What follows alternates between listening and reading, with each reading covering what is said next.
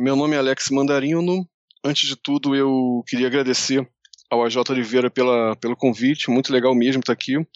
Doze Trabalhos é um podcast que eu costumo ouvir sempre que eu posso, e não é porque eu estou participando dele agora que eu estou falando isso. Bom, eu sou escritor e tradutor, nasci no Rio de Janeiro, sou formado em jornalismo, trabalhei durante 15 anos em jornais e abandonei tudo para virar escritor de ficção e também tradutor. Eu lancei meu primeiro romance em 2016, é O Caminho do Louco, que é o volume 1 da trilogia Guerras do Tarô. Tem alguns contos publicados, português, em alemão, em inglês. E como tradutor, tenho trazido alguns autores de fantasia, FC New Weird, como Jeremy Evil, William Gibson e o Terry Pratchett. Sejam todos bem-vindos ao episódio 6 dessa terceira temporada do podcast Os Doze Trabalhos do Escritor. Eu sou a J. Oliveira e esse podcast é constituído de opiniões de autores para novos escritores. Lembrando que muito do que toca este projeto vem diretamente do apoio dos nossos padrinhos e madrinhas, dentre eles os que contribuem a partir da categoria Leitor Ideal, como o Áureo J, o José Igor Duarte, o Daniel Renatini, a Kátia Schittini, ao MC Magnus, Daniel Souza, ao Paulo Vinícius dos Santos, ao Clécio Alexandre Duran, ao Rafael Noronha, ao Dinei Júnior, ao Diego Maas, à Janaína Bianchi, ao Genito Ferreira Filho, ao Sérgio Rossoni, ao Gabriel Araújo dos Santos, ao Daniel Rossi, ao Thiago Ultra e à Ana Lúcia Berege, que passou a ser madrinha a partir dessa última semana.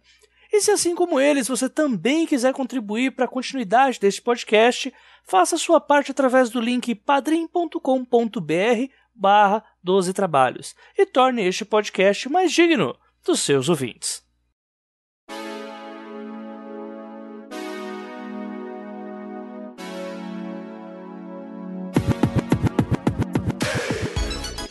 Como já dito desde o início do ano, essa terceira temporada do 12 Trabalhos irá abordar não apenas temas relacionados à publicação de um romance, mas também sobre as minúcias em torno dos gêneros dos mesmos. E como seria impossível pegar apenas um episódio para falar sobre fantasia, eu decidi separar esse conteúdo em duas partes, já adiantando que o de agora abordará o lado urbano desse subgênero. Embora isso possa parecer um pouco confuso no começo, a definição de alta e baixa fantasia é mais simples do que parece. E digo isso não só pelo fato de ser meu próprio campo de batalha contra a tela branca do Word, mas por achar muito mais palpável que novos leitores se adaptem a ambientes mágicos que não saiam muito do nosso contexto de mundo cotidiano. Contudo, a fantasia urbana conta com características básicas para que não perca sua essência, e é sobre essas características que eu decidi abordar em conjunto com o autor de O Caminho do Louco, da Avec Editora, o Alex Mandarino. Além da sua trilogia pela VEC Editora, o Alex também trabalha atualmente com as traduções da coletânea Discworld do Terry Pratchett, que, junto do Neil Gaiman, serão autores bastante citados no decorrer desse episódio. Que acontecerá logo após o recado dos nossos parceiros da AVEC Editora.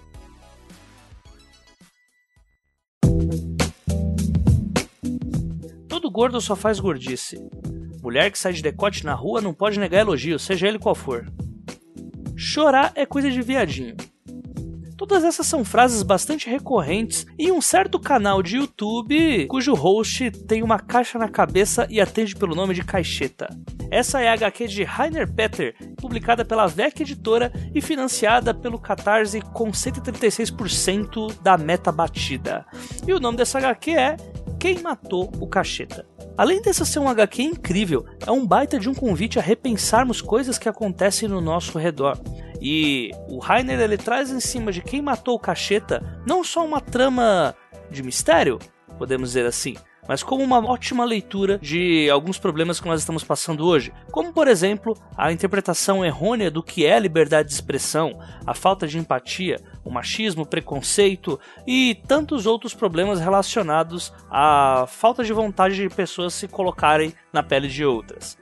Mas caso você pense que vai encontrar apenas uma trama panfletária, o Rainer não só traz uma identidade visual inovadora, como também toma toda essa discussão sobre o que é o discurso de ódio e subverte completamente esse conceito para que nós possamos pensar fora da caixa, digamos assim.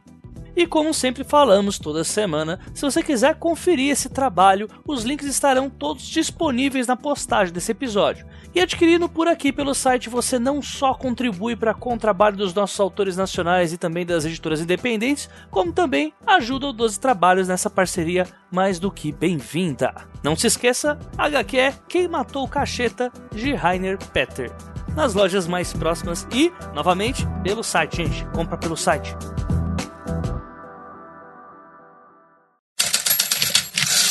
Talvez a fantasia urbana seja o gênero que mais se adapta aos nossos problemas do cotidiano. E o Alex colocou alguns pontos que nos fazem acreditar um pouco mais nisso.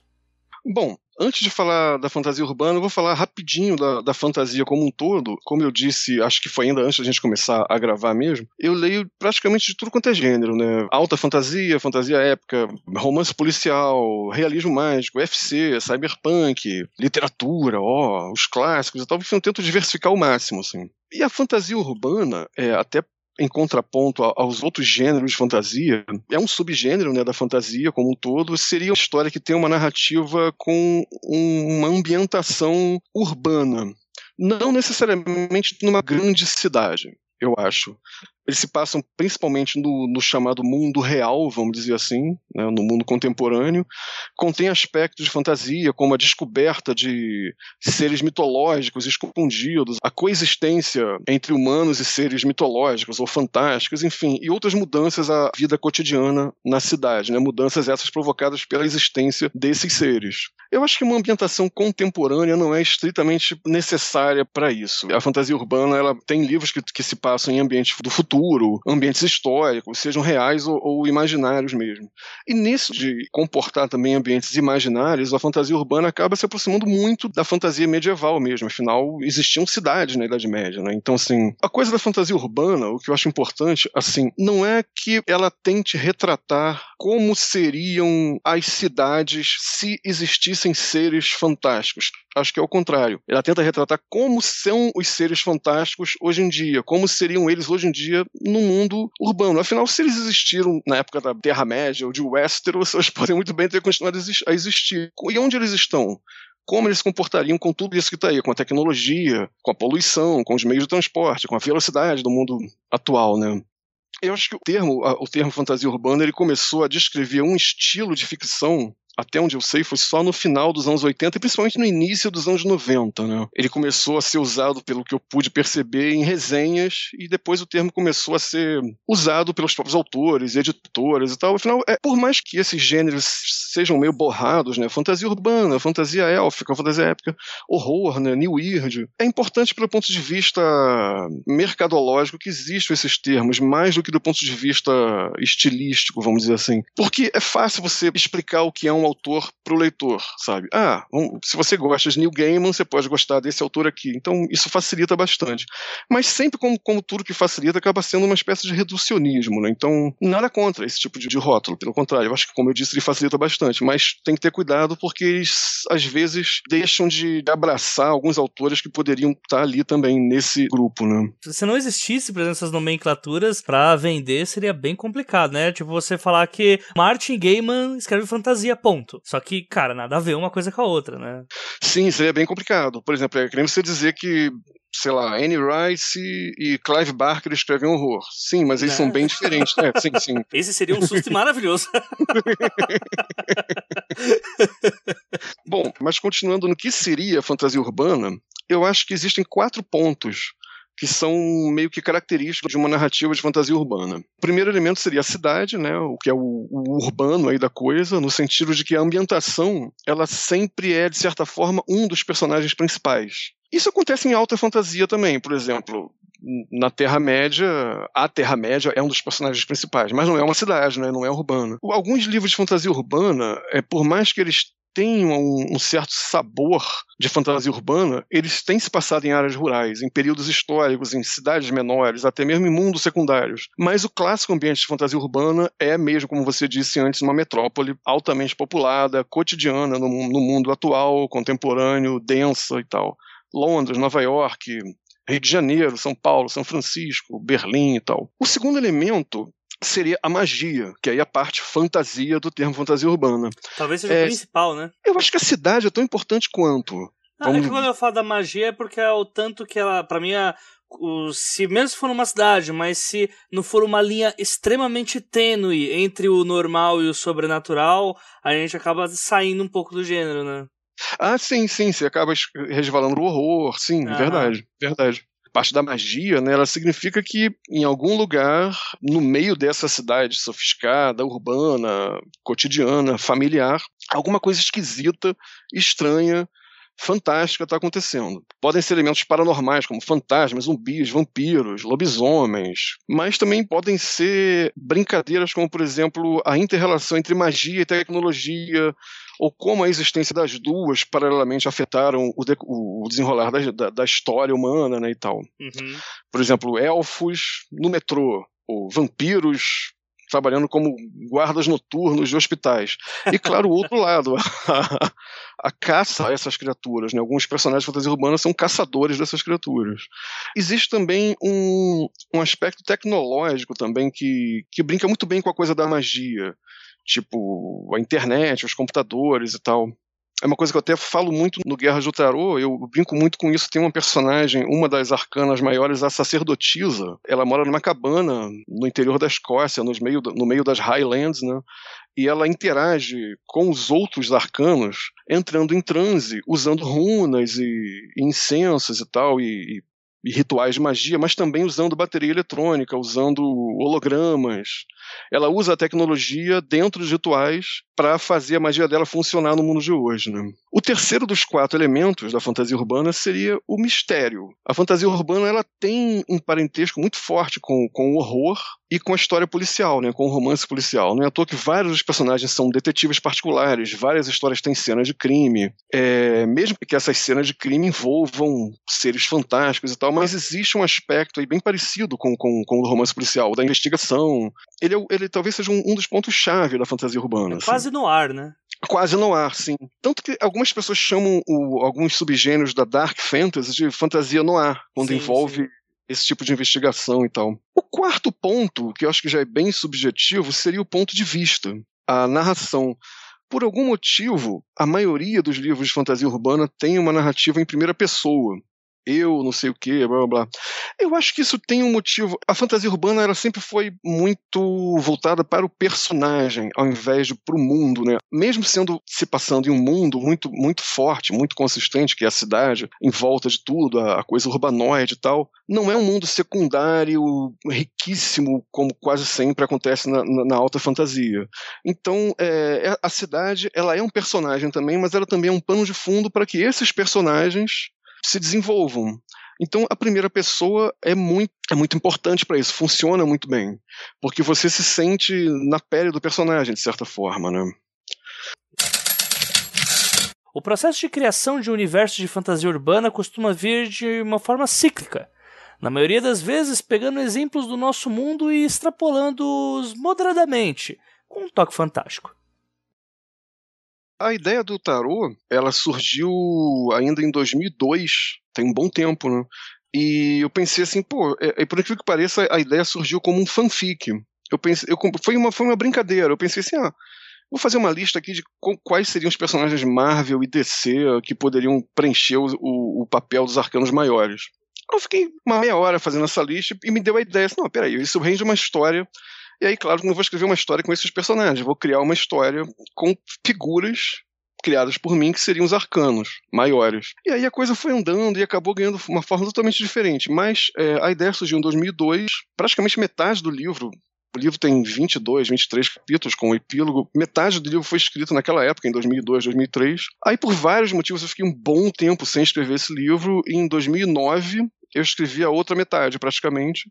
E aí fiquei um tempo procurando editora, né? Em 2015 surgiu a, a AVEC, e aí eu mudei alguns capítulos, criei o prólogo, o epílogo, o último capítulo foi totalmente diferente e tal. Eu tô falando isso tudo porque, na época, em 2002, eu não, eu não costumava ler muito fantasia urbana, eu lia muito quadrinho, em literatura eu lia muito romance policial, eu lia muito thriller, é, lia muito alta fantasia, de certa forma, muito cyberpunk, William Gibson, Neil Stevenson e tal. Mas na parte de quadrinhos eu lia muita coisa que poderia ser considerada fantasia urbana, como Neil Gaiman, Alan Moore, próprio Grant Morrison e tal. E me veio a ideia de um grupo de pessoas, né, de carne e osso, como nós, não são seres paranormais, são pessoas, são seres humanos, que elas despertam para os arcanos do tarô. Existe uma organização há, há muito tempo chamada Tarô, na qual as cartas do tarô são baseadas e essas pessoas, elas de tempos em tempos, um, uma pessoa no mundo desperta para aquele arcano. Por exemplo, no caso do Guerra do Tarô, um brasileiro desperta para ser o novo louco. Essa escocesa que eu citei é a sacerdotisa, tem um inglês que é o imperador e tal. E tem os arcanos maiores, o As de Copas, Seis de Espadas e tal, que aí são várias pessoas representando o mesmo arcano ao redor de todo mundo. Essas pessoas despertam para o tarô como não é uma coisa física, é uma coisa mística, holística, de certa forma. Eles passam a agir como aquele arcano agiria se ele fosse uma pessoa real e passam a representar na Terra as características particularidades e as, os significados daquele arcano. E na prática, o que isso quer dizer? Na prática, quer dizer que eles formam um grupo secreto com viés bastante anarquista que, que se propõe a elevar a consciência da humanidade. Ou seja, isso pressupõe que eles querem acabar com a maior parte de autoridade que existe no mundo e querem que o ser humano dê um freio antes que o mundo acabe. E isso me obrigou a usar elementos de fantasia urbana, porque eu queria que eles, que eles fossem muito calcados no mundo real, queria que o mundo fosse reconhecível como o nosso mundo. Claro que tem coisas que não existem no mundo real, tipo o presidente americano no, no livro é um outro presidente. Né? Mas eu quis que todo o resto, tipo como as pessoas se transportam, como elas falam, que música elas ouvem, como elas se vestem, elas morrem, não morrem, tudo isso fosse bem real, sabe? Apesar delas terem poderes. Aí agora depende muito, o grau de magia depende muito do poder daquele arcano. Por exemplo, o louco tem um poder que aparece no final do livro, mas de certa forma não é um spoiler, eu posso falar, acho que não tem problema. Ele desenvolve um poder de fazer as coisas caminharem a favor dele é meio que uma sorte, de certa forma, bem leve. Mas outros arcanos têm poderes bem fortes, por exemplo, o mundo, a sacerdotisa mesmo. A sacerdotisa tem o poder de, à distância, usar de magia para influenciar em acontecimentos lá do outro lado do mundo. Então, foi uma coisa meio bem natural, uma coisa orgânica. Sem, sem conhecer muito de fantasia urbana, eu acabei escrevendo um livro de fantasia urbana. É claro que de lá para cá eu acabei lendo vários autores de fantasia urbana, que acabaram influenciando o que eu estou escrevendo nesse segundo livro agora, por exemplo, no Laço do Enforcado. Mas, na época, eu já tinha alguns contos escritos e publicados, e quase todos eram de fantasia, alta fantasia, né? Fantasia élfica, conto policial, Sherlock Holmes e tal, e FC, principalmente cyberpunk. Não me passava pela cabeça escrever algo fantástico urbano. O meu urbano ou era cyber e o meu fantástico era alta fantasia. Por que, que o meu primeiro livro, romance, acabou fugindo dos, dos gêneros que eu costumava escrever em contos? Foi uma coisa bem maluca, assim. Aliás, a história desse romance é cheia de mil coincidências bem estranhas. Enquanto eu pesquisava sobre, sobre os arcanos do tarô, eu descobria que determinado arcano que eu ia escrever tinha alguma relação com o lugar que eu já tinha escolhido para ele morar, e por aí vai. E eu cheguei até a encontrar um dos personagens na rua, foi bem esquisito. O, um dos arcanos maiores, o Sol, ele é um negro francês que mora em Paris. Ele representa a carta do sol, né? É um músico de jazz e tal. E ele anda por essa cena de hip hop, de jazz de Paris. E eu escrevi esse, essa parte do livro, tá, que ele aparece, tá na parte que foi escrita em 2002. Eu não conhecia Paris, não conhecia a França, foi tudo, aliás, amém Google Mapas, né? Graças ao Google Mapas você conhece um monte de coisa. Google Street View salva, mas foi uma coisa curiosa que finalmente eu tive possibilidade de ir na França, em Paris, e aconteceu uma coisa muito estranha. Um dos principais acontecimentos desse personagem no livro tem lugar numa estação específica de metrô que existe na cidade de Paris. E eu estava indo no lugar e para casa eu tinha que descer nessa estação. E quando eu desci nessa estação, estava até com minha, minha, namorada, a gente viu um personagem a uns 10 metros na nossa frente, uma pessoa, quer dizer, descendo no metrô, que era exatamente igual à minha descrição do sol naquele capítulo, com a mesma roupa, a mesma cor de roupa, uma jaqueta, cor de laranja e tal, com a mesma bolsa tiracolo e descendo na mesma, na mesma saída que levava na mesma rua que eu tinha visto no, no Google Mapas. A gente ficou arrepiado. A gente tentou até seguir esse cara, mas ele sumiu quando a gente chegou na rua. Foi assim, foi que nem encontrar um encontrar um Mickey na Disneylândia. Assim, ah, o cara tá de carne e osso. Foi bem estranho. Então, eu, eu posso estar sendo meio supersticioso falando disso, mas eu acho que quando você escreve sobre determinadas coisas de magia, você passa para esse plano da magia de alguma maneira. Eu acho que isso aconteceu com certeza já com vários escritores, não necessariamente não só do gênero do, do gênero fantástico. Não, não sei afirmar o, o que provoca isso. Talvez seja só um, um, uma intuição de algo que você vai ver no futuro e você só escreveu aquilo, não sei. Mas existe uma relação. E escrevendo sobre o tarô, foi impressionante o número de, de, de, coincidências, sim. Mas por que fantasia urbana? Foi por esse motivo, porque eu acho que foi, era o gênero que, mesmo que eu, na época ainda não percebesse como um gênero assim tão orgânico na minha cabeça, foi a, a forma que eu encontrei que era mais adequada para contar essa história. Principalmente porque os autores que me influenciaram para escrever essa história, que eram, por exemplo, posso citar como influências aí o Grant Morrison, por exemplo, eles sempre foram bem urbanos e bem fantásticos, né? Mas é, eu dei uma, isso é uma, a gente pode falar com mais calma depois. Eu dei uma baixada na magia para que o mundo ficasse bem crível, sabe? E ele vai ganhando força com o tempo, em termos assim de, de, de elementos fantásticos aparecendo. Né? Perfeito. A coisa vai, vai queimando lentamente. Várias vezes já falamos por aqui sobre a necessidade em termos um universo que não se contradiz. No caso, uma fantasia urbana costuma trazer problemas urbanos e problemas urbanos raramente são resolvidos de uma forma convincente, caso a opção seja algo mais épico. Eu escrevo fantasia urbana. Né? meu, meu romance uhum. no Wattpad é de sim, fantasia sim. urbana. E às vezes dá muita vontade de falar, porra, isso aqui eu resolvo com uma explosão de cabeças e né, um anjo estalando os dedos e botando uma igreja para subir pelos ares como nitroglicerina.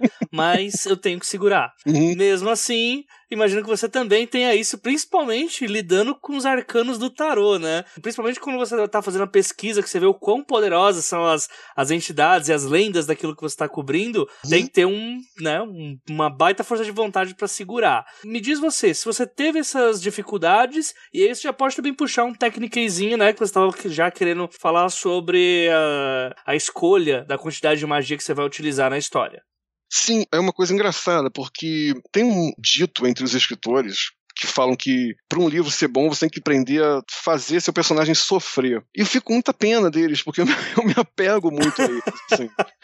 Eu me esforço para que eles sofram, principalmente o protagonista, porque isso é o que provoca, né, a história faz com que a história aconteça. Sim. Mas isso, de certa forma, está ligado com, com o que eu quero falar a respeito dessa, dessa pergunta, né?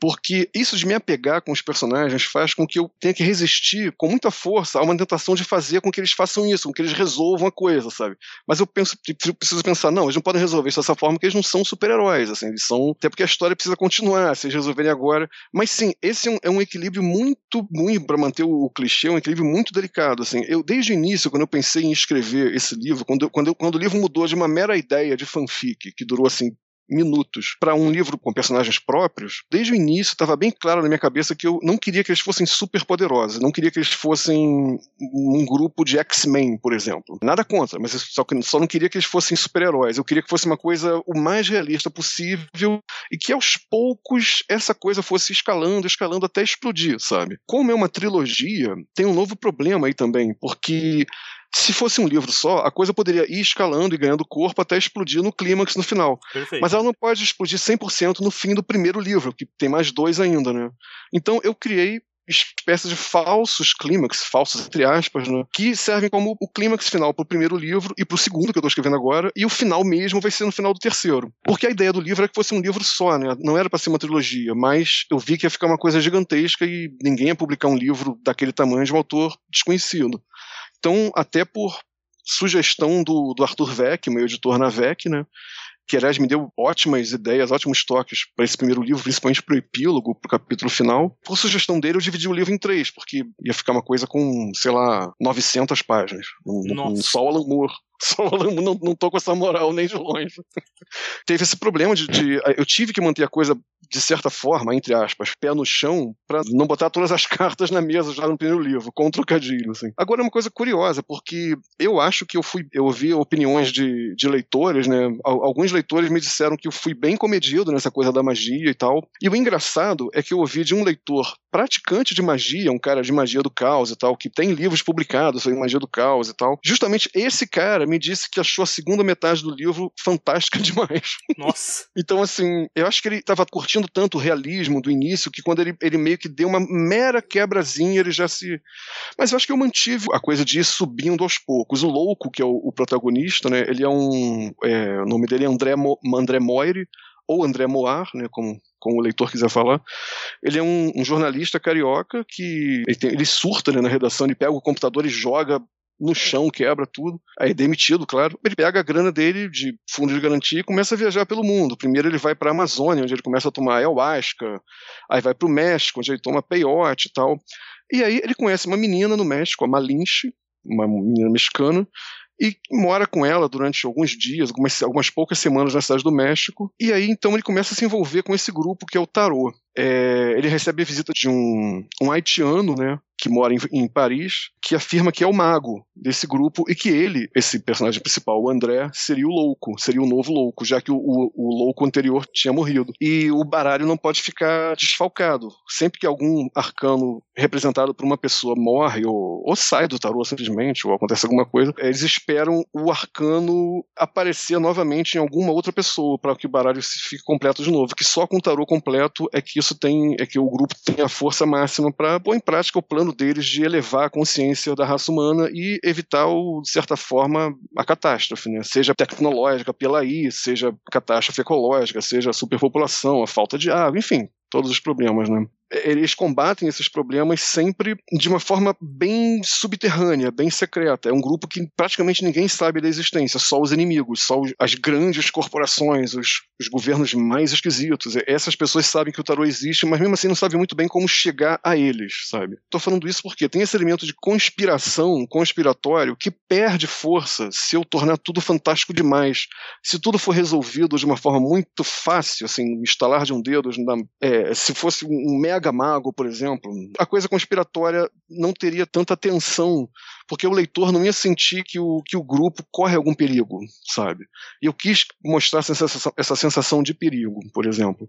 Então, coisa de, de manter a magia contida nas rédeas ali tem a ver com isso também, esses dois pontos. O primeiro, de tornar o mundo crível, e o segundo, de, de manter é, na mente do leitor é, o fato dos personagens serem humanos, deles, deles poderem sofrer, morrer um cuidado de não diminuir a tensão do livro. Né? Agora, o mais difícil vai ser manter isso indo proporcionalmente até o final do, do livro 3, mas eu acho que está se encaminhando mais ou menos para isso. Ah, o que dá a entender é que a, a fantasia urbana ela cobra conflitos urbanos, né?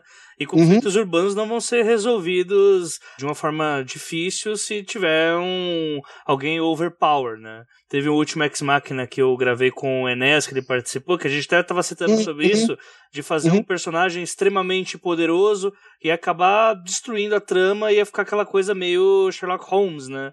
Uhum, Sherlock Holmes uhum. né, desvenda tudo independente da, do qual for o perigo, porque simplesmente ele é foda e no final ele vai resolver. Né? Sim, sim. Principalmente da série de TV, né? Da série de TV quase um mutante, né? É, eu não sei, eu não assisti da série de TV ainda. Não assisti. ah, tô, tá. Tô esperando bastante ainda, pra, porque eu, eu já tomei muito spoiler já. Então eu tenho que esquecer os spoilers pra depois assistir. Em relação ao protagonista, eu tive que fazer essa escolha logo antes de começar a escrever o livro, porque assim, é, isso mudaria todo a ambientação do livro. Né? Se esses caras já fossem poderosos, então desde antes de eu começar a escrever, a história seria completamente diferente. Seria uma coisa mais quase super-herói mesmo, né? Sim. Mas aí você pegou, e... tipo, então, uma jornada do herói mesmo. Ele começa em branco, né? Aí você vai pintando ele conforme. É, eu brinco com a jornada do herói. Ele começa com uma jornada do herói, mas uhum. ele não uhum. passa muito do, do, segundo ou terceiro ponto, porque o livro vira uma outra coisa, sabe? Uhum. Eu quis dar uma. Eu quis brincar com a jornada do herói e quis brincar com a coisa da literatura, literatura. Essa essa, essa coisa da literatura mais mainstream, não fantástica, que tem o protagonista branco, quarentão, que tem algum problema psicológico, ah, ou sei lá. Perfeito. Ou é brocha, e aí tem algum problema de. Enfim, essa coisa que, que fica girando em torno do umbigo do autor e não anda, sabe? Sim, aí sim. O, o, capítulo 1 e o capítulo 2 eu quis brincar como se fosse uma coisa assim. Só que aí surge o tarô e tudo vai para o espaço e vira um outro tipo de livro. Sim. E o, o, André, ele não é necessariamente. Ele é o protagonista, mas. Ele é o protagonista, inclusive, dos três livros da trilogia. Mas eu, eu não sei se quero colocar ele como o herói nesse sentido, porque o louco que tem uma carta muito fluida e muito dúbia, né? Ela é a carta zero, e a, última carta também. É, enfim, ela está no início, no final do caminho do louco. Ela, na verdade, enquanto ele, ele, encontra cada um dos arcanos, ele se torna, de certa forma, cada um deles, né? Uhum. Então, assim, eu não queria que ele, que ele fosse muito. Ele não é o Frodo, por exemplo, que é, é, é bem jornada do herói, né? Sim, totalmente em branco, né? É, em branco, e aí sofre com aquela, aquela carga. De início não quer, mas aí cede. Enfim, toda. Uhum. É, Até porque eu acho que a, a jornada do herói. É. Acho que ela já foi usada demais, inclusive, principalmente pelo, pelo, pela TV e cinema, né? E assim, as pessoas já começam até a, a prever o, o que vai acontecer. E é engraçado que algumas das resenhas que, principalmente o pessoal de YouTube e website tal, que, que, que curtiram o livro e tal, algumas pessoas chamaram atenção para esse fato de que não rola a jornada do herói, é uma, é uma coisa totalmente diferente. Até porque aparecem os outros arcanos, né? Eles não deixam de ser protagonistas, de certa forma. São várias histórias mais ou menos paralelas que vão começando a se encontrar no meio do livro e se encontram de vez no final desse livro e aí seguem mais ou menos juntas pelo resto da trilogia. Tem o carro, por exemplo, tem vários arcanos que também seriam meio que protagonistas, né? O Alex também falou um pouco sobre as referências usadas para escrever O Caminho do Louco. Bom, eu acho que os autores que eu gosto mais acabaram sendo as principais influências, assim. Eu gosto de, de definir esse livro, para quem nunca viu o livro, como um quadrinho da Vertigo em forma de livro. Não tem imagem, mas é, é bem para esse tipo de público, por exemplo. Então acho que as minhas influências, a principal influência, eu acho que é o Grant Morrison, é um, um, dos autores de quadrinhos e que eu mais gosto, assim. Neil Gaiman tem uma certa influência também, principalmente na coisa de como retratar um grupo, o que ele faz com os perpétuos, é muito legal a dinâmica do grupo, isso teve uma influência também. Mas acho que desses autores de quadrinhos, a maior influência tem sido, talvez tenha sido Morrison mesmo. E de literatura, alguns capítulos têm uma influência da tia da Agatha Christie. tem um personagem que é um detetive, que é o superintendente é, Ciaran, ele aparece em Londres investigando o tarô. Ele não é nem do grupo dos inimigos, nem do tarô. Ele é um cara que está. Ah, o que, que está acontecendo afinal? E esse personagem aí não estava no, nos planos do livro, ele surgiu do nada. Eu leio muito romance policial, então acho que alguma vozinha estava dizendo assim: coloca um detetive, coloca um detetive. Aí entrou esse, esse maldito detetive. E ele acabou virando um dos principais é, um dos personagens coadjuvantes mais importantes do livro. Então tem influência de policial também. De certa forma, tem influência de thriller. Ele é um thriller, apesar de ser fantasia urbana. Eu gosto de dizer que ele é um thriller de fantasia urbana, um thriller sobrenatural. A, forma como a história é contada é uma forma de thriller. As coisas vão sendo mostradas aos poucos. Ah, quem é esse personagem? Por que, que ele quer tanto esse pedaço de papel? Enfim. É, no final tudo acaba se encaixando. Eu acho que teve muita influência disso também. E, de certa forma, eu acho que de William Gibson também. A, a, em, em, termos de tema, nem um pouco. Assim, o tema não é cyberpunk, nem um pouco, apesar de ter alguns toques tecnológicos e tal, mas nada que fuja, nada que ultrapasse muito o padrão da fantasia urbana. Mas acho que em termos de estilo, às vezes, principalmente nos capítulos do carro, que são capítulos que eu uso na terceira pessoa, e aí eu preciso falar de uma brincadeira que eu quis fazer com esse capítulo do carro e da influência do game. Eu queria que nos capítulos do carro o leitor sentisse a velocidade. Eu queria que ele tivesse a sensação, lendo o livro, de que ele estivesse jogando GTA, por exemplo. O cara tá, o cara tá atrás do volante, o bicho tá pegando, tem gente atrás dele, a polícia tá atrás dele, ele precisa escapar. Enfim, é o GTA. E eu pensei assim, pô, o Louco já narra os capítulos dele em primeira pessoa. Os outros capítulos são em terceira pessoa, normal, narrador, né, onisciente. O capítulo do carro, eu quero muito que o leitor entre nesse personagem. Então, o carro, ele tem o poder de quando, o poder entre aspas, vamos dizer assim, quando ele entra num carro, num veículo, num automóvel, ele meio que é possuído pelo espírito da velocidade. E aí, quando ele aparece, o capítulo, eu tenho dois capítulos no livro, que nesse, nesse, nesse primeiro livro que ele aparece, esses capítulos dele são narrados na, na terceira pessoa você acelera e não sei o que, blá blá. Tudo é na base do você. E esse você, eu vi que era ótimo para fazer o texto ficar rápido. Quando ele aparece, o texto fica bem mais rápido. E quem lê, a ideia é que quem lê esses, quem lê esses capítulos se sinta jogando um game. Se senta na pele do cara atrás do volante, sabe? E isso é uma coisa que eu sempre quis fazer, que é levar a minha influência de game para a literatura. Porque tem muita essa coisa assim, o, o autor literário, ó, a alta literatura tem preconceito com, com o gamer, tem preconceito com o quadrinho. E tem muita essa coisa assim, ah, quem joga game não lê, blá blá. Isso não é bem verdade, né? Então, assim, e o, game, ele é uma puta forma de arte, né? Assim, o, o game é assim como o quadrinho, a, e claro, a literatura, o cinema e tal, mas o game é uma, ainda é o. Apesar de render muito dinheiro, né? O game ainda é meio que o, a ovelha negra das formas narrativas. Uhum. E, tem, e, tem, muito game, inclusive já para falar do, da, da influência de, de fantasia urbana, os games do Gabriel Knight são muito legais. Nesse, nesse, tem, tem, tem excelentes histórias de fantasia urbana da Jane Austen, se não me engano. Gabriel Knight é uma espécie de John Constantine de Nova Orleans e ele tem uma livraria só de horror e magia e tal, e ele sai investigando coisas fantásticas no mundo urbano lá na cidade de Nova Orleans, né? Mas enfim, nesses capítulos do carro eu queria colocar essa influência de game e principalmente a sensação de estar jogando game, tentar transformar a sensação de estar jogando numa coisa literária, em texto, né? É uma das influências também. De literatura, eu acho que tive muita influência também do Jack Kerouac, os autores beatniks, Jack Kerouac, William Burroughs, principalmente na coisa do ritmo, da velocidade. E, aliás, só para concluir essa pergunta, então, da, das influências, eu, eu acho que um, uma coisa muito importante e que, e que muito autor deixa de lado é o ritmo. O ritmo é muito importante. O, o, ritmo ele vai ditar como é aquele mundo, seja o mundo urbano ou o mundo secundário. O ritmo vai ditar o que o personagem quer o ritmo vai fazer o leitor parar ou não. E não estou nem falando do ritmo da velocidade, mas do ritmo, assim, a coisa de acelera, aí para, desacelera, fica lento, volta a ficar rápido. Uma coisa que me chateia muito quando eu leio um livro é quando eu, eu percebo que o cara usa sempre frases longas ou sempre frases curtas, sabe? Uhum. Tipo, o Frank Miller, por exemplo, eu, que eu adoro, mas nas coisas mais recentes dele, que eu não acho tão legais, ele usa só frases curtas o tempo todo. E eu já vi isso em alguns livros também. E em livros isso ressalta, é, é, sobressai mais ainda, porque não tem o desenho, né? Sim. E, e, e da mesma forma, só frases longas e tal. Eu tenho um problema com, com o George R. R. Martin, por exemplo, que é um, um, sensacional criador de mundos. Ele cria personagens fantásticos, ele cria um mundo fantástico. as reviravoltas são ótimas, mas o estilo dele eu acho muito chato, porque eu acho que é um ritmo, o ritmo é o mesmo o tempo todo, aquela coisa monocórdia, sabe? Tipo, não tem uma velocidade assim. As cenas de ação dele são muito chatas. E aí, é, então. Ele mesmo fala que ele não sabe escrever cena de batalha, né? Cena de batalha, né? Ele não sabe, tanto que ele pula elas. Ele...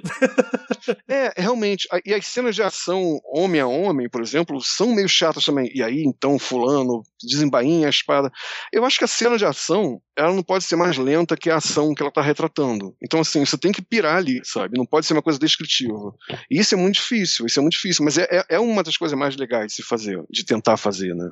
Uhum. E aí, que, por isso que eu puxei essa influência de game, porque o game resolve isso muito bem, né? Tá tudo ali na sua frente. Você tá vendo o que acontece. Só que em vez de descrever, tentei passar essa sensação. Não sei se, se funcionou, mas.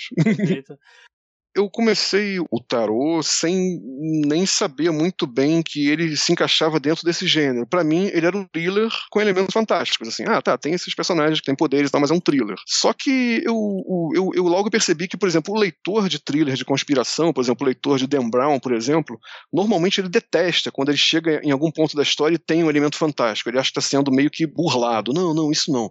Então, assim, obviamente não é um thriller. Então, tá, é um thriller de fantasia urbana. E, como eu falei, até então então eu conhecia a fantasia urbana principalmente só pelos quadrinhos, já que o, quando eu li literatura de gênero na época, antes de escrever esse livro, era principalmente FC, alta fantasia e principalmente romance policial. E as, a, os livros fora off-gênero. Né? Mas as dicas para quem quer escrever fantasia urbana especificamente, eu acho que a principal, isso até não sei se é meio óbvio, mas acho que a principal e é a mais difícil de fazer é que aquele mundo tenha consistência. E não é consistência no sentido assim de cronologia ou continuidade. Ah, esse cara está aqui, então nesse, nesse momento ele teria que ter, na, teria que ter 20 anos daqui, no, no outro momento. Tal. Não, é, não é esse tipo de, de furo. Eu quero dizer consistência no sentido de aquele mundo fazer sentido. Por exemplo, se. E aí eu vou elogiar então o Jorge R. R. Martin, que não é de fantasia urbana, mas já que eu detonei o cara, agora eu vou elogiar ele nesse sentido. Ele é mega consistente. Por exemplo, é, o Westeros praticamente não tem magia, né? Quando tem magia é uma coisa bem de leve, ah, as sacerdotisas, os sacerdotes do Senhor do Fogo, é, as árvores com os deuses dos primeiros homens, blá blá. E assim, seria muito estranho se de repente alguém visitasse um dos sete reinos e lá tivessem magos poderosíssimos. Por que, que a magia não deveria ser geográfica? Né? A não sei que você dê uma excelente explicação para isso. Mas o que eu quero dizer é isso: é o mundo tem que ser consistente no sentido do que ele possibilita, sabe? É, existe magia? Sim, não. Se existe, a magia é o quê? Ela é uma força que você puxa de outra dimensão. É, quem usa magia sabe que, que ele faz isso dessa forma.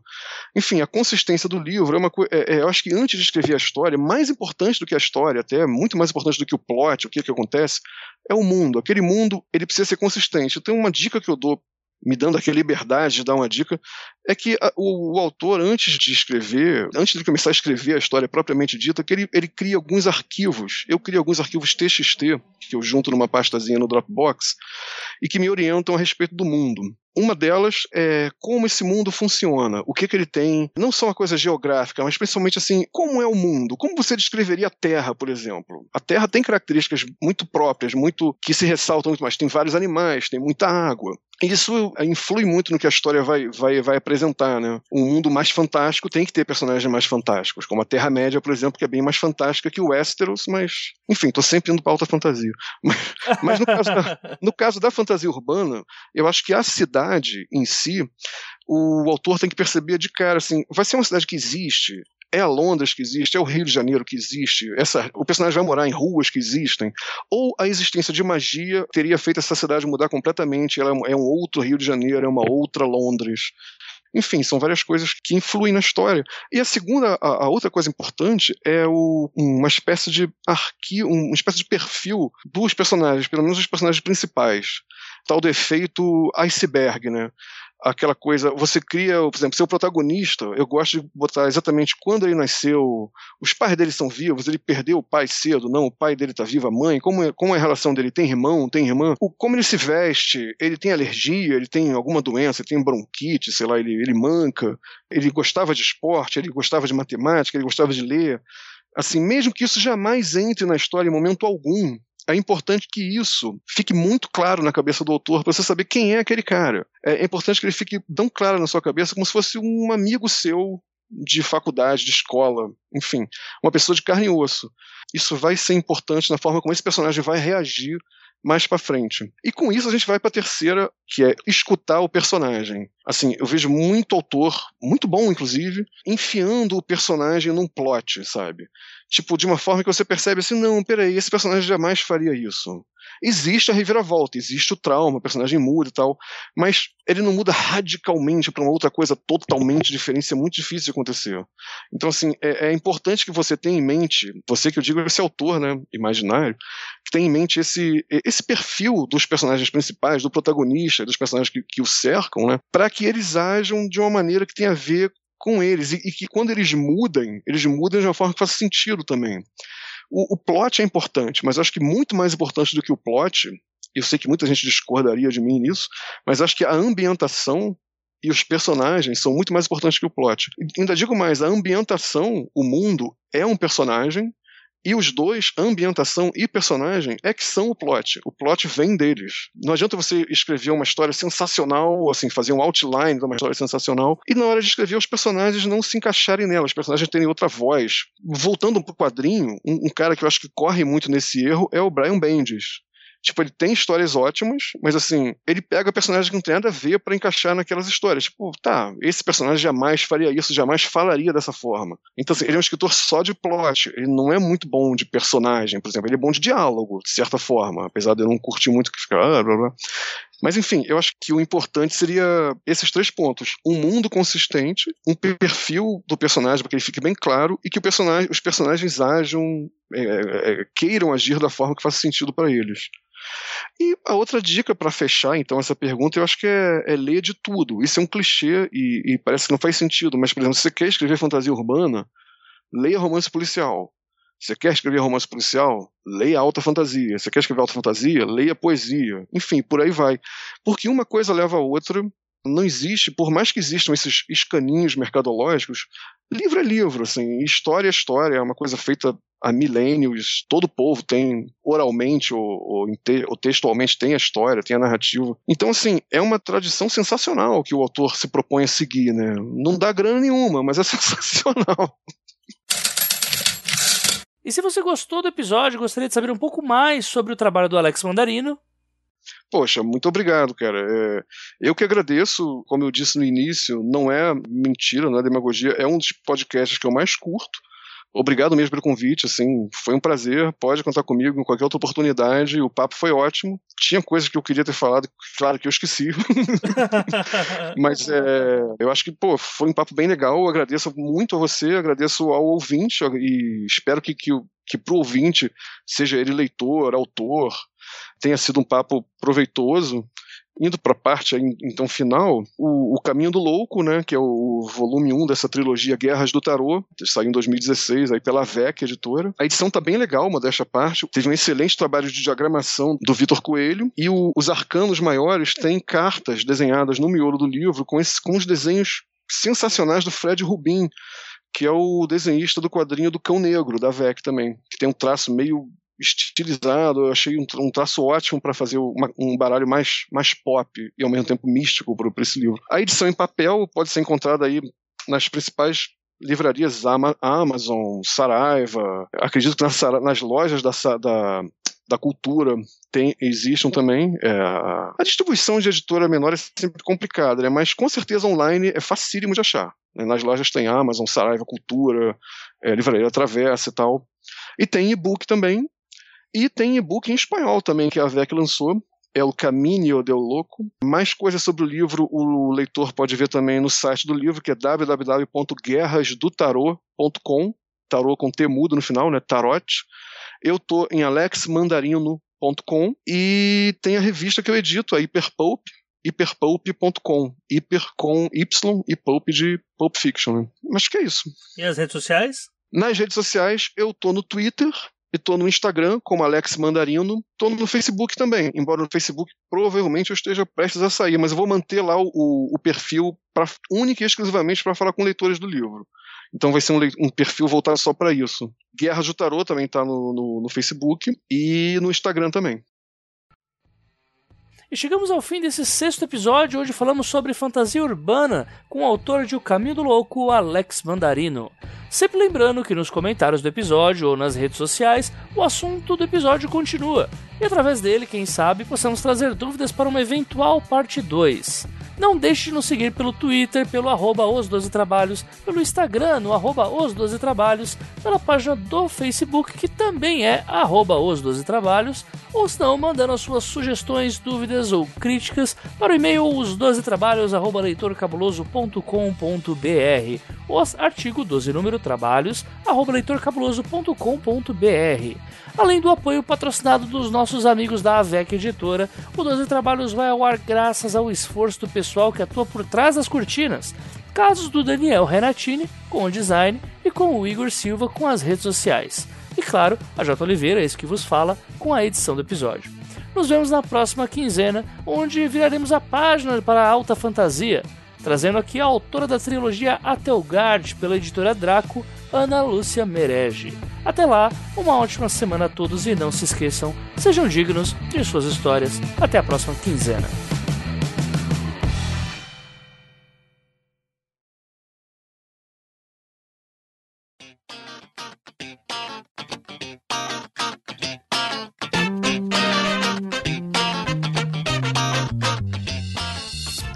Comentários e recados da semana do podcast Os Doze Trabalhos do Escritor, leitura referente ao episódio que falou sobre criação de personagens LGBT, que foi gravado com o Eric Novello e com o Samir Machado de Machado.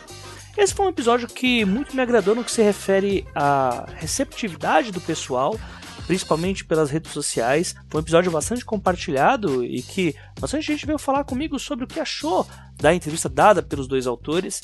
Uh, como eu já tinha dito já na semana retrasada, foi um episódio que foi bastante custoso para publicar, já que ele foi gravado há muito tempo e demorou um, bocado para conseguir todos os relatos que eu queria para deixar o episódio o mais esclarecedor possível.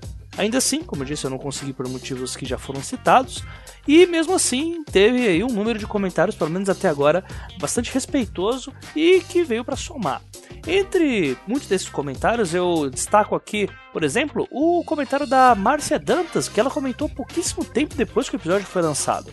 E ela disse o seguinte: Cliquei imediatamente nesse episódio porque tenho muito interesse enquanto autora e leitora. E, acima disso, como pessoa LGBT. Queria agradecer a disposição e falar sobre literatura representativa. E ela indicou duas autoras que podem ser entrevistadas também futuramente no Dois Trabalhos e que eu analisarei bem para isso, para quem sabe aí, ou no ano que vem, ou ainda esse ano, quem sabe, ampliar um pouco a discussão sobre esse assunto. Outro comentário que foi bem bacana que eu tive aqui foi do Igor Augusto, que ele colocou o seguinte: Eu tive que vir aqui no site para comentar dessa vez. O que para mim já é uma falha de caráter, né? Porque eu acho que todo mundo tem que vir comentar no site. Brincadeira, gente. Mas seria muito bom se todo mundo comentasse. Eu ficaria muito feliz. é, achei mais do que bom esse episódio e achei importantíssimo. Especialmente para um público como eu, hétero, é importante saber criar personagens LGBT para ter uma história mais realista, com todo tipo de personagem e para não cair e não caindo em estereótipos que a mídia já botou na nossa cabeça. Eu gostei muito do episódio e foi de grande ajuda. Além desse, também tem o comentário do D-Rock, que foi um comentário que destacou bastante, e eu digo isso por causa um questionamento que ele colocou logo ao fim aqui do comentário dele. Primeiramente, parabéns por esse episódio, foi uma abordagem bastante completa, muitas informações a refletir quando inserir personagens de sexualidades diversas na história. E eu faço um acréscimo aqui, não só de orientação sexual, mas de gênero também. Considero aqui o meu primeiro contato com história LGBT interessante. Eu tinha uma antologia de contos de temas diversos, quando de repente leio o conto de um personagem gay. Eu estranhei demais este conto. Não tinha nada a ver comigo. E com isso eu refleti que é exatamente isso que alguns grupos de representatividade reclamam em histórias com whitewashing. Esse conto me fez refletir e incentivou a inserir personagens LGBT nas minhas histórias. Entretanto, há um ponto que eu gostaria que fosse mais discutido. Um ou uma das autoras convidados abordou o uso de arroba ou x para transformar palavras em gênero neutro. Acho uma abordagem válida para ser refletida de como adaptar a nossa linguagem que não tem substantivo neutro como o alemão. Entretanto, a adaptação traz uma dificuldade para os programas de leitura de tela usados por deficientes visuais, o que impede o acesso para estes. E eu achei realmente um questionamento muito bacana, e eu nunca pensei nisso, é algo que eu com certeza vou correr atrás para um futuro debate.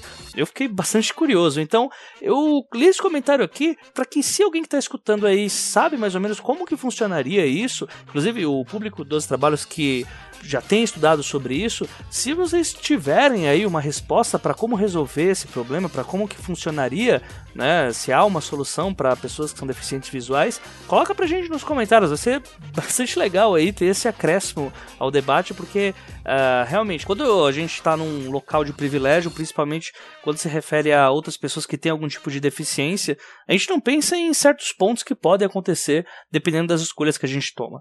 Então, eu teria todo o prazer aí de escutar como que seria o tratamento para deficientes visuais se a narrativa tivesse gênero neutro para os leitores de celular. Além desses, tiveram outros comentários também que foram colocados tanto na página quanto pelas redes sociais. E em especial eu queria agradecer a todos, né? Todas as pessoas que comentaram. Fica um agradecimento aqui para Katia Schittini, para o Áureo J, para Márcia Dantas, que comentou, né? Pro Igor Augusto, pro Tom Borges também, que comentou, pro J-Rock e mais todo mundo que comentou pelas redes sociais e compartilhou. Tá? É, se você está escutando o podcast agora, se você é novo aqui escutando dos trabalhos, fica aqui esse recado, que é sempre bom comentarem lá na página, porque lá o debate continua, né? O episódio nunca acaba apenas na palavra fim, ele pode continuar é, e futuramente até trazer dúvidas para uma eventual segunda parte. Então sempre é bom que vocês comentem e tragam questões como essa essa que o J-Rock colocou sobre inclusão que eu fiquei realmente muito curioso. E saindo dessa gravação, com certeza vou tentar estudar um pouco sobre isso, porque é um tema que muito me chama atenção. Recados da semana, o primeiro recado, a Bienal do Livro. Bienal do Livro que acontecerá aqui em São Paulo e no dia 4 de agosto, que é o primeiro sábado de Bienal, haverá um encontro de podcasters e ouvintes, e eu estarei lá junto com a Domenica Mendes, com o Baço, com o Marcelo Zaniolo do antigo Livrocast, uh, mais outros podcasts vão estar aqui também, provavelmente booktubers também estarão por aqui no evento, então vocês estão mais do que convidados a aparecerem Tem um evento no Facebook rolando para que o pessoal possa ter uma referência para se encontrar. Então eu vou deixar o link aqui do encontro de podcasters no dia 4 de agosto na Bienal do Livro e lá vocês podem se certificar de como encontrar todas as pessoas lá no evento. Eu já estarei garantido na Bienal nos dois fins de semana, tanto no sábado quanto no domingo. Nos dois fins de semana eu já estou garantido. Provavelmente durante a semana eu também aparecerei em algum dia ou outro, mas eu ainda não tenho nada certo. Então, fica a dica aí para vocês, dia 4 de agosto, evento de podcasters e ouvintes também. Então, se você gosta dos trabalhos, se você gosta do Desafio X Máquina, putz, como é que eu fui esquecer? A Janaína Bianchi também vai estar por lá, o Thiago Lee também vai aparecer. No segundo fim de semana também vai ter a Clara Madrigano, que já apareceu por aqui também. O pessoal lá do Pavio Curto agora, o novo podcast deles. Enfim, e se você for ouvinte dos trabalhos, vão encontrar com a gente, porque sempre é legal encontrar a gente que escuta nosso trabalho e principalmente pra gente ter uma cara das pessoas que escutam a gente. Ou a cara nos arrobas, que é o principal problema aí de eventos literários. O próximo recado não é bem um recado, na verdade é o anúncio do sorteio de um livro. Olha aí, gente. Há tanto tempo que a gente não sorteia livro aqui por causa dos convidados, né? É, aí vai falar, não, porque os convidados não mandam os livros. Não, mentira, gente. É que tinha muito convidado que ou não tinha o livro físico por conta de ser editor, agente, enfim. Uh, ou por ser autor independente pela Amazon. Que agora que a gente teve episódio com o Eric, nada mais justo do que sortear uma edição de Ninguém Nasce Herói, esse livraço aí que o Eric lançou no ano passado pela editora seguinte é uma trama young adult em um Brasil que se tornou uma ditadura fundamentalista religiosa.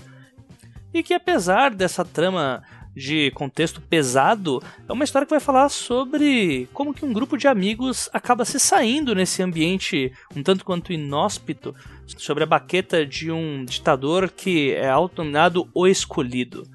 E olha, eu vou falar para vocês, foi uma das minhas melhores leituras do ano passado. E eu só vou dizer que vale muito a pena ter esse livro na cabeceira, completamente lido, cheio de post-its e, sei lá, como vocês quiserem amar esse livro da forma que vocês bem entenderem. E participando desse sorteio estará cada pessoa que comentou lá no episódio sobre representatividade LGBT, né, que foi o último episódio, novamente, episódio com Eric Novelli e com Samir Machado, e para cada comentário a pessoa vai ter direito a um número na hora do sorteio né? Então, quanto mais comentários tiverem, mas obviamente tem que ser comentários reais, né? Não pode simplesmente comentar com um, depois dois, três, quatro. Não, gente, tem que ser comentários né, incentivando o diálogo lá no episódio. Então, tendo esse tipo de comentário, vocês vão ter mais chances de ganhar. E sempre deixando claro, assim como todo sorteio do 12 trabalhos, a, aqueles que são padrinhos e madrinhas vão ter mais chances de ganhar, dependendo do quanto que elas contribuem, pois para cada um real de contribuição, padrinho ou madrinha ganha também um número a mais na hora do sorteio. Eu vou pedir pro Eric autografar o livro lá na Bienal, então dependendo da pessoa que ganhar ou talvez eu já entregue na Bienal mesmo o livro. E fica aí essa dica para vocês. Faz muito tempo que eu não faço sorteio de livro por aqui, por mil motivos, né? Mas principalmente pela coincidência dos convidados não terem calhado de ter o romance para ser sorteado. Então, para quem for interessado em ter aí essa história, para ter essa baita história do Eric Novello, é só vocês irem lá comentar e cruzar os dedos na hora da gente sortear. Porque eu vou falar para vocês, Ninguém Nasce Herói é uma puta história que merece isso e um pouco mais. Uma boa sorte aí para quem participar. Terceiro recado, enviem seus eventos literários. É algo que eu vou chupinhar loucamente lá do podcast Pavio Curto. É uma sugestão muito legal que se vocês ouvintes tiverem algum evento acontecendo próximo aí à casa de vocês, independente do local no Brasil que vocês morem, avisa a gente que a gente vai lá, passa pro pessoal, faz o anúncio aqui para que o evento uh, tenha mais pessoas e tal. É muito importante a divulgação de eventos literários, principalmente fora do eixo Rio-São Paulo para tirar essa imagem de que é só aqui no eixo que tem evento e que é impossível você conseguir conversar com outros autores, com outros leitores fora aqui do que é chamado grande eixo. Quarto recado, programa de FAQ, perguntas e respostas. No último programa já mandaram algumas perguntas que vão ser uh, lidas e vamos tentar responder também. Eu já conversei com algumas pessoas que vão participar do programa e vai ser bem legal, pelo menos é isso que eu espero. É, então, assim, se você tem alguma dúvida no romance que você está escrevendo, se você já passou por algum problema que você gostaria de uma segunda opinião para ver como que outra pessoa resolveria, Manda pergunta pra gente, fala conosco que com certeza a gente vai conseguir juntar um time legal para fazer um programa de fact perguntas e respostas, meio que uma moda aí na, na podosfera atual, né? E meio que eu vou puxar isso pro ambiente da literatura agora. Quinto recado, serviço de acompanhamento, leitura crítica que eu faço se você tá com seu romance aí, quer uma segunda opinião, quer um acompanhamento, aprender algumas técnicas, eu tô com tempo vago, então tô disponível aí para quem quiser aí se aperfeiçoar em alguma coisa, ter uma uma segunda opinião, até uma análise um pouco mais técnica sobre o que está escrevendo. Me chama pelo inbox de qualquer rede social ou pelo e-mail os 12 trabalhos@leitorcabuloso.com.br e a gente conversa porque afinal eu tenho que pagar os boletos, os boletos cismam em continuar vindo. Eu tenho pesadelos com eles, mas eles não param de me perseguir.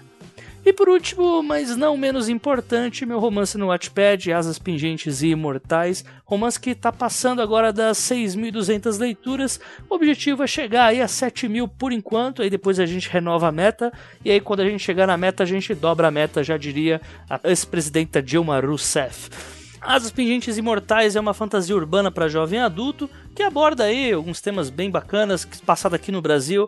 É, quando eu digo temas bacanas, eu tô sendo bem sádico, mas enfim, compra minha ideia, vamos lá, me leiam e principalmente deem seus pitacos. Digam para mim se eu sou digno da história que estou tendo e principalmente se eu posso melhorar em alguma coisa, porque é para isso que nós estamos aí, sempre aprendendo e usar a ferramenta que nós temos para simplificar o trabalho que antigamente a gente precisava de mil e uma pessoas e mil e uma influências para conseguir resolver. E por hoje é isso, pessoal. Essa foi a leitura de recados de hoje. A gente se vê na próxima quinzena. E não se esqueçam do sorteio de Ninguém Nasce Herói, que é o livro do Eric Novello que veio no último episódio, que será feito através dos comentários aqui e também pelas pessoas que já contribuem com o padrinho dos trabalhos. Um abraço para todo mundo e falou!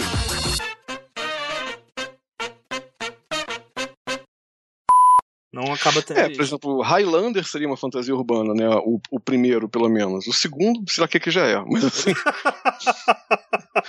o